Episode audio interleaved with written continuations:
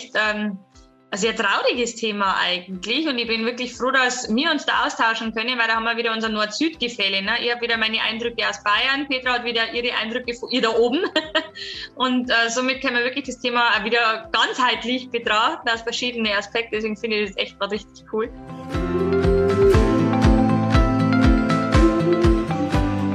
Kurswechsel Kindheit. Dein Podcast für ganzheitliche Bildung und Erziehung mit Andrea Schmalzel und Petra Rodenberg.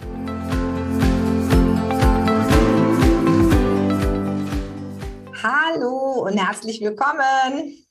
Hallo und ein liebevolles Grüß euch aus Bayern. Servus. Ja, ihr Lieben, wir haben heute ein Thema, was gerade ganz viele bewegt. Schulwechsel, weiterführende oh. Schule. Mhm. Und ähm, wie immer in Deutschland gibt es ganz viele Möglichkeiten, die da reinspielen können. Das heißt, wir können nicht einfach sagen, oh, wir machen jetzt mal eine schöne Folge zum Thema weiterführende Schule. Ähm, und darum startet Andrea mit dem Drama Weiterführende Schule, was in Bayern ja schon mit Beginn der vierten Klasse startet. Ich kenne es noch aus meiner Zeit aus Bayern, aber Andrea ist immer noch mitten im Geschehen. Ja, ganz genau. Also vielen Dank, Petra. Ja, es ist nämlich echt ähm, ein sehr trauriges Thema eigentlich. Und ich bin wirklich froh, dass wir uns da austauschen können, weil da haben wir wieder unser Nord-Süd-Gefälle. Ne? Ich habe wieder meine Eindrücke aus Bayern, Petra hat wieder ihre Eindrücke von ihr da oben. Und äh, somit können wir wirklich das Thema auch wieder ganzheitlich betrachten, aus verschiedenen Aspekten. Deswegen finde ich das echt gerade richtig cool. Ähm, ja, jetzt erzähle ich einfach mal kurz aus Bayer, bayerischer Sicht. Und ähm, witzigerweise wird bei uns jetzt tatsächlich bayerisches Grundschulabitur genannt. Ja, ich erinnere mich. Ähm, ja, und tatsächlich, ich finde es echt so. Also was sie da für Dramen in der vierten Klasse abspielen, ähm, da drehen tatsächlich alle am Rad, habe ich so das Gefühl, sowohl die Eltern wie die Kinder. Ähm, es wird ja schon beim, also das weiß ich von meinen Kindern, es wird ja schon am ersten Elternsprechtag gesagt, welche Noten wann wie gebraucht werden, wie viel Tests, dass sie wann schreiben, in welchem Fach, wo was abgefragt wird und so weiter und so fort. Und das ist echt ein Drama, weil die Eltern geraten unglaublich unter Druck. Ähm, dieser Druck wird logischerweise dann auf die Kinder weitergegeben. Es entsteht eben Stress, entsteht Unsicherheit und es ist ja, das gipfelt echt teilweise in absolute Dramen, anstatt dass man wirklich die, auf das Fundamentale zurückgreift. Ne? Also, auf, dass, man, dass man ja auf die Basics wirklich zurückgreift, auf das, was das Kind kann. Und dann guckt man halt einfach mal, ja, was passiert. Und das ist in Bayern, finde ich, ziemlich extrem, das Ganze, obwohl es ja so krass viele Möglichkeiten gibt. Aber Petra, erzähl doch mal, weil bei dir und bei euch ist ja das irgendwie komplett anders. Und ja, ich habe so das Gefühl, so in ganz Deutschland ist anders. In Bayern, ne? Da brauchst du nicht bis zu uns gehen. Da erzähle ich mal einen Schwank aus meiner Bayernzeit. Okay. aus Neu-Ulm. Neu-Ulm ist ja an der bayerisch-württembergischen Grenze. Die Donau fließt so wunderbar dadurch. Und irgendwann gab es eine grüne Landesregierung in Stuttgart, der Herr Kretschmann, der nun immer noch da ist. Und der schaffte das Grundschulabitur in Baden-Württemberg ab. Weil oh. Baden-Württemberg hatte genau die gleiche Situation wie Bayern. Für mich mhm. damals aus ähm, ja, aus Nordrhein-Westfalen dorthin ziehen, völlig, ähm, völlig verständnislos, weil natürlich entscheiden die Eltern, wieso entscheidet jemand anders, war mein Gedanke. Aber gut, damals entschieden, äh, entschloss man dann in Baden-Württemberg, die Schulempfehlung fallen zu lassen. Und ich weiß nicht, ob man sich vorstellen kann, wenn es so eine Stadt gibt wie Ulm und Neu-Ulm, die eigentlich eine Stadt ist, eine Postleitzahl, ein Bussystem, äh, zwei Bürgermeister, zwei Länder, ähm, eine Stadtwerke, naja, all, all, eigentlich fühlt man sich als eine Stadt. Aber nun gelten auf einmal, wenn ich über die Donau gehe, einfach über eine Brücke gehe, gelten völlig andere Schulregeln. Das ist auf einmal völlig im Elternwille. Was passierte im ersten Jahr? Alle bayerischen Donauanrainer, die das Gefühl hatten, ihre Kinder kriegen, schaffen das bayerische Grund Grundschulabitur nicht versucht, nun die Kinder in die württembergischen Gymnasien zu schicken. Und wir hatten einen Ran auf die Gymnasien in Baden-Württemberg. Mhm. Und ähm, auch da hat man natürlich den Kindern nicht immer einen Gefallen getan. Also da wurden Kinder umgemeldet zu Omas, Opas, sonstigen, um ihren Wohnsitz dann auf die andere Seite der Donau zu verlegen. Also es war wirklich ähm, ganz, ganz schwierig an der Stelle. Und von daher gesehen muss ich sagen, ähm, war, muss, ist es wirklich eine Geschichte, die für viele ähm, sehr ganz viele Emotionen auslöst. Ne? Und ähm, die Frage ist ja auch, wenn ich jetzt als Elternteil entscheide, wie entscheide ich denn dann? Was, woher weiß ich denn dann, was gut ist für mein Kind? Oh ja, tatsächlich. Na, also ich war so ein Kind mit Realschulempfehlung und ähm, ich wollte aber nicht auf die Realschule, ich wollte aufs Gymnasium. Also wahrscheinlich wollte ich aufs Gymnasium, weil alle meine Freunde aufs Gymnasium gingen. Ich habe keine Ahnung. Ich wusste damals eigentlich wahrscheinlich gar nicht den Unterschied zwischen Gymnasium und Realschule. Und dann hat meine Mama halt gesagt, na gut, wenn du aufs Gymnasium möchtest, dann gehst du jetzt aufs Gymnasium war für mich eine gute Entscheidung, aber ähm, das kann ja auch mal nach hinten losgehen. Und Andrea, was würdest du denn sagen, selbst wenn die Noten passen, worauf achtet man denn eigentlich? Denn ich glaube, das sind die Tipps, die die Leute jetzt einfach so brauchen, welche weiterführende Schule ist. Wenn denn nun die Entscheidung mal durch das Grundschulabitur oder wie auch immer gefallen ist, heißt es ja noch lange nicht, dass ich das tun muss, was die Empfehlung sagt. Und äh, woran macht man es denn fest? Wann ist denn ein Kind gymnasialreif? Wann ist es besser auf der Realschule aufgehoben? Haben die Teilleistungsstörungen was damit verbunden? Ich denke, die Fragen sollten wir heute mal ein bisschen beantworten. Ja, ja, auf jeden Fall. Äh, aber man möchte das nur ausholen, weil du hast jetzt eben diese äh, Geschichte gerade erzählt mit die Freundin, ne? also dass die Freunde ja doch recht großen Einfluss auf das Ganze ja. haben. Und witzigerweise war das bei mir tatsächlich meine Schwester, ja. Also meine Schwester war auf der Mädchenrealschule in Riedenburg und ich musste da unbedingt auch hin. Ne? Also ich gebe ganz ehrlich zu, ähm, ich war in meiner Kindheit mehr so der Baumhaus-Freak. Ne? Also wir haben mehr Baumhäuser gebaut und eher im Dreck gewühlt und eher Paddelboot gefahren, als dass man sich hinsetzt und lernt tatsächlich. Aber meine Schwester hat das gemacht, also muss ich das auch machen. Ne? Also ich will ja nie hinten dran stehen. Ich habe mir natürlich viel, viel schwerer dann als meine Schwester, ganz klar, weil einfach meine Prioritäten anders waren. Aber ja, diese Vorbildfunktion, wie du schon gesagt hast, ähm, dieses Nacheifern spielt da eine ganz große Rolle. Nichtsdestotrotz sollte man aber tatsächlich die, als Eltern die Kinder irgendwo stärken, ihre eigene Meinung zu entwickeln und nicht mit dem, äh, mit dem Strom schwimmen. Ne? Also, sie wirklich ihre Stärke haben und sagen, okay, gut, das will ich und das will, wollen jetzt nicht meine Freundin, das wollen jetzt nicht meine Eltern, was möchte ich? Klar ist es eine sehr weitreichende Entscheidung, wo die Kinder häufig nicht abschätzen können, aber einfach zu sagen, naja, also weil mir jetzt meine zehn Freunde da hingehen, muss ich da jetzt auch hingehen. Weiß ich nicht, ob das immer so unbedingt zielführend ist und ob man sich da als Eltern ähm, unbedingt eine Freude macht. Ähm, es werden ja Gott sei Dank in die Schulen sehr, sehr häufig Lehrergespräche angeboten. Klar, Lehrer haben ähm, sehr, kenne die Kinder oftmals, also hoffe jetzt einfach mal, sehr gut. Ähm, und da sollte man ein kleines Stückchen auch an die Lehrer vertrauen, wenn man Vertrauen zu den Lehrern hat. Also das muss man natürlich abklären. Habe ich, vertraue ich den Lehrer, wo mein Kind hingeht oder vertraue ich ihm nicht? Äh, bei uns war es glücklicherweise so, wir haben eine grandiose Lehrerin gehabt und ähm, ich habe ja Zwillinge, wie ihr vielleicht wisst. Und ähm, die hat sofort meine Kinder absolut richtig eingeschätzt. Ne? Also die hat wirklich gesagt, also ihre Kinder, die sind freiheitsliebend, die wollen raus, die wollen in die Natur, die wollen einfach wirklich viel Freizeit haben. Und da weiß ich jetzt nicht, ob das Gymnasium gerade so der richtige Weg ist. Klar, notentechnisch hätten sie es tatsächlich geschafft, aber das ist nämlich einer dieser Punkte. Was braucht mein Kind? Ne? Also wenn es wirklich den ganzen Tag am liebsten draußen ist, spielt, im Wald raus ist, mit Freunden unterwegs ist, hm. Weiß man nicht, muss man gucken, ist es dann Gymnasium oder hohe weiterführende Schule unbedingt das Richtige dafür?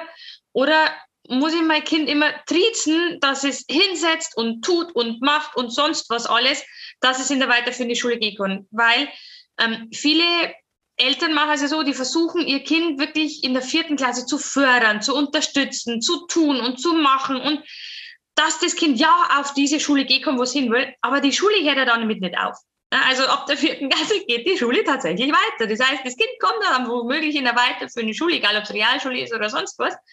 Das muss ja dann dieses Pensum trotzdem schaffen. Da muss man als Eltern dann gewillt sein, kann ich jetzt dem Kind das wirklich alles leisten die nächsten Jahre oder bin ich nach diesem einen Jahr schon so platt, dass ich sage, nee, also das geht nicht. Jetzt muss das Kind selbstständig sein und ihr Zeug allein auftreiben. Das klappt in der Regel nicht. Also, wie gesagt, nehmt da wirklich Rücksicht drauf, kann das Kind wirklich sich organisieren? Ist das Kind gewillt, ein Stückchen von der Freizeit tatsächlich herzunehmen und sich hinzusetzen und eigenständig zu lernen? Denn es ist natürlich das Lernpensum in weiterführender Schule intensiver und viel, viel größer noch.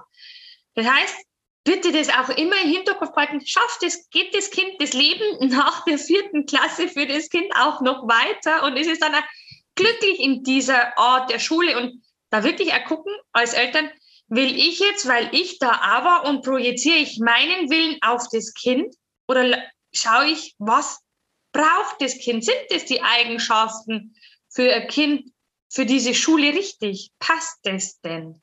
Also ich denke, gerade so für die höhere weiterführende Schule, also blöd sich das Thema anhört, ist, äh, ist eine Frage das Selbstmanagement. Wie kann ich mich organisieren? Wie kann ich mich, es ist manchmal gar nicht so die Menge des Lernstoffes, aber es wird viel, viel mehr Eigenständigkeit vorausgesetzt. Meistens gibt es so eine Woche Lerntraining, also Lernen, Lernen. Da gibt es so ein paar Workshops im Beginn des Gymnasiums. So habe ich das genau. in den letzten Jahren erlebt. Einfach aber die, die auch absolut nicht ausreichend sind. Man muss diese, müsste das eigentlich viel mehr implementieren. Ja. Die ganze Klasse, äh, die ganze fünfte Klasse in meinen Augen als Lernen, Lernen.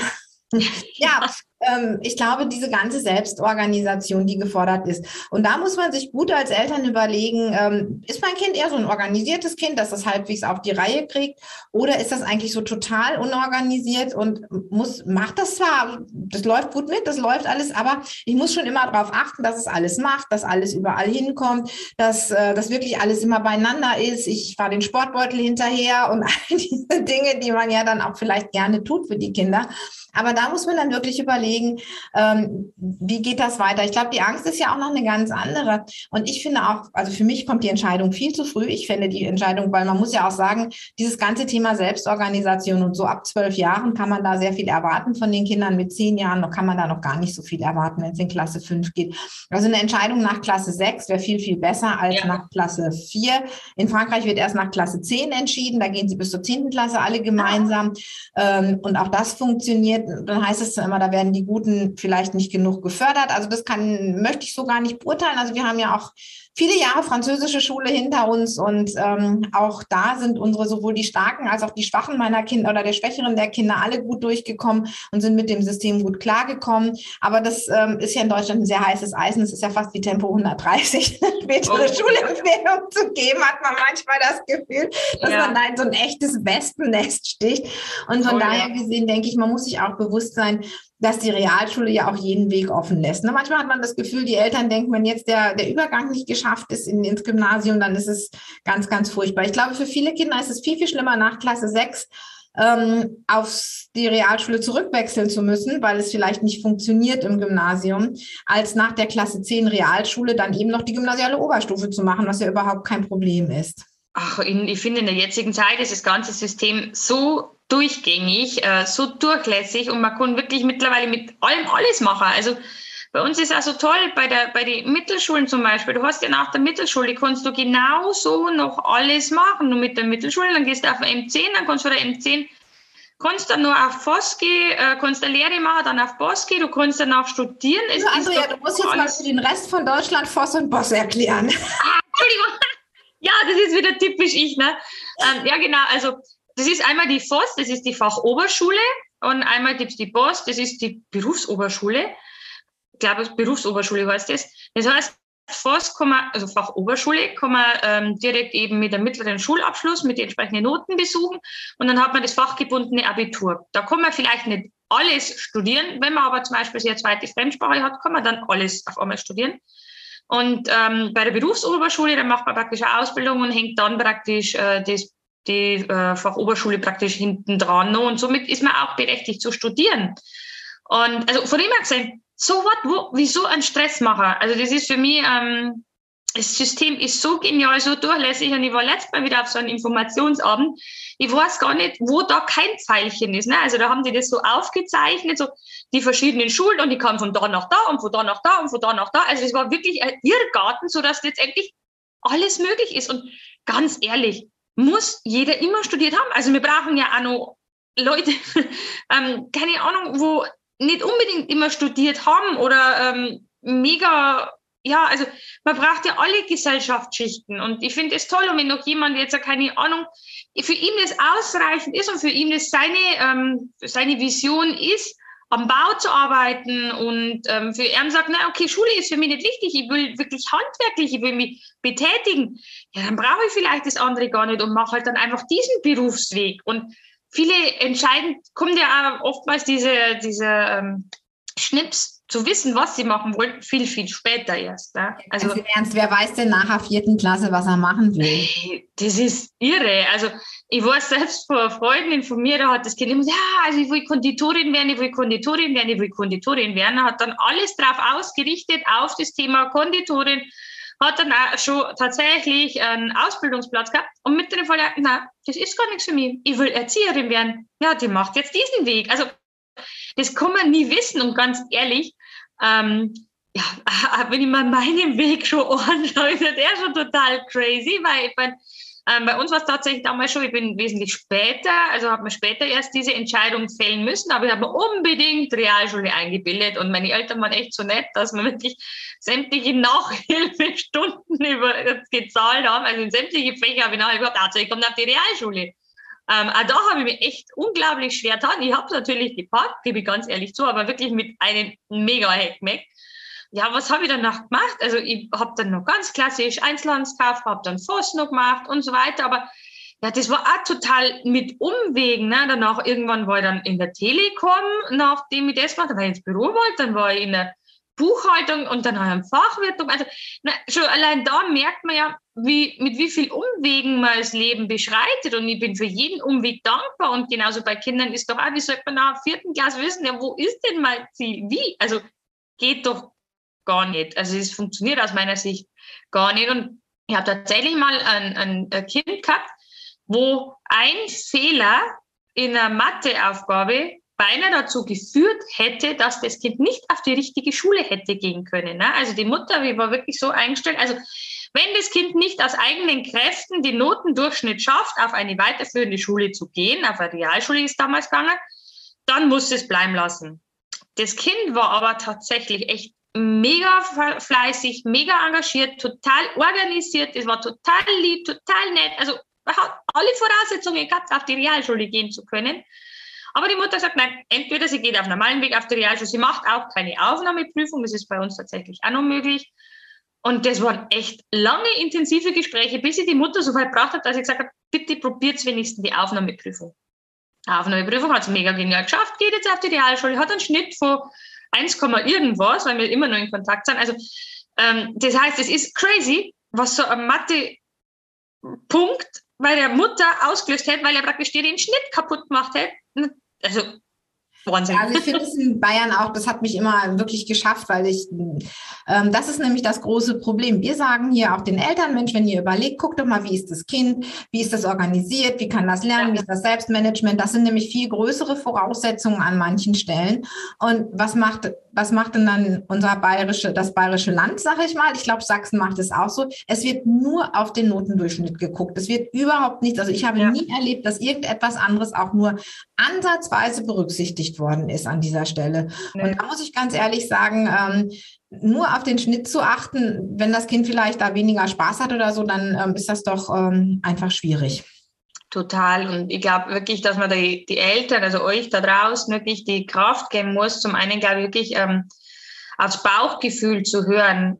Also ich habe netterweise vorgestern ein ganz tolles Elterngespräch gehabt, wo ich gesagt habe, bitte gewinn wieder dein Bauchgefühl zurück. Sie hat gesagt, das hat's nicht mehr. Sie hat überhaupt kein Vertrauen, überhaupt kein Bauchgefühl mehr zu ihrem Kind. Sie hat voll den Draht zu ihrem Kind verloren, weil so viele äußere Einflüsse auf sie eingedengelt sind.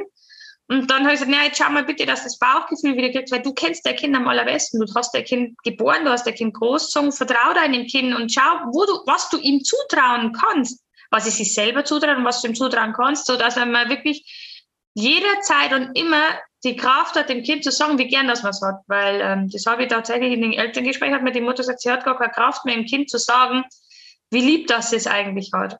Und ja. das finde ich von ihnen echt so, uh, das ist schon harter Tobak. Und deswegen vielleicht wirklich die Schule danach auszurichten, dass das die Familie stemmen kann und dass man immer, immer und immer und immer die Beziehung zu seinem Kind aufrechterhalten kann, die Beziehung zu dem Kind fördern kann, weil das ist das als A und O und nichts ist wichtiger als das. Ja, also ich denke, das ist, äh, ist eine ganz gute Aussage, die du da getroffen hast. Also einfach zu gucken, was kann man stemmen, was schaffen alle gemeinsam und was ist gut letztendlich auch für die Familie und für das einzelne Kind. Und ähm, dann kommt man, glaube ich, ein ganzes Stück weiter und tatsächlich auch mal mit der weiterführenden Schule sprechen, einfach auch mal nachfragen, Leute, wie sieht das denn bei euch aus? Ähm, und auch mal für sich selber so ein bisschen überlegen, was brauchen wir denn für unseren Alltag? Brauchen wir eine Schule mit Hausaufgabenbetreuung? Brauchen wir in der Klasse 5 und 6 genau. noch mehr Unterstützung? Arbeite ich selber vielleicht Vollzeit oder wie auch immer? Weil ich glaube, es ist ganz, ganz wichtig, dass wir das im Auge haben, wenn wir, wenn wir eine Schulentscheidung treffen. Das ja ähm, oder ich sage mal so, wenn wir da auch wieder unsere ganzheitliche Brille aufsetzen und in der Tat überlegen, was spielt da alles mit rein, ne? Ja, also es spielt wirklich sehr, sehr viel mit rein. Also sei es, wie du schon gesagt hast, eben kann die Familie die stemmen, passt das Umfeld, also eben wie du schon gesagt hast, mit der Arbeit und alles, können wir das überhaupt stemmen? Hat das Kinder dieses Durchhaltevermögen, das im, im hat's, also in Bayern sagt man, hat das im Kreuz. Also, ja. ne, dass wenn einmal Niederschläge kommen, dass einmal nicht so läuft, dass das aushalten kann. Ne? Also, das sind wirklich Punkte, die gerade bei diesem Thema, glaube ich, eine ganz wichtige Rolle spielen, weil es muss ja auch, das ja, Kind soll ja Spaß am Lernen an der Schule haben. Das denke ich auch. Also, ich hoffe, wir konnten euch so ein Stückchen weiterhelfen. Für, wenn ihr Fragen habt, schreibt sie, äh, könnt ihr uns, wenn ihr einen Podcast hört, schreibt uns einfach eine E-Mail. Wenn ihr jetzt ähm, das Video schaut, schreibt hier unter den Post. Wir antworten euch gerne, wenn ihr Fragen zu dem Thema Auf habt. Auf jeden Fall. Also, macht's gut. Servus. Tschüss.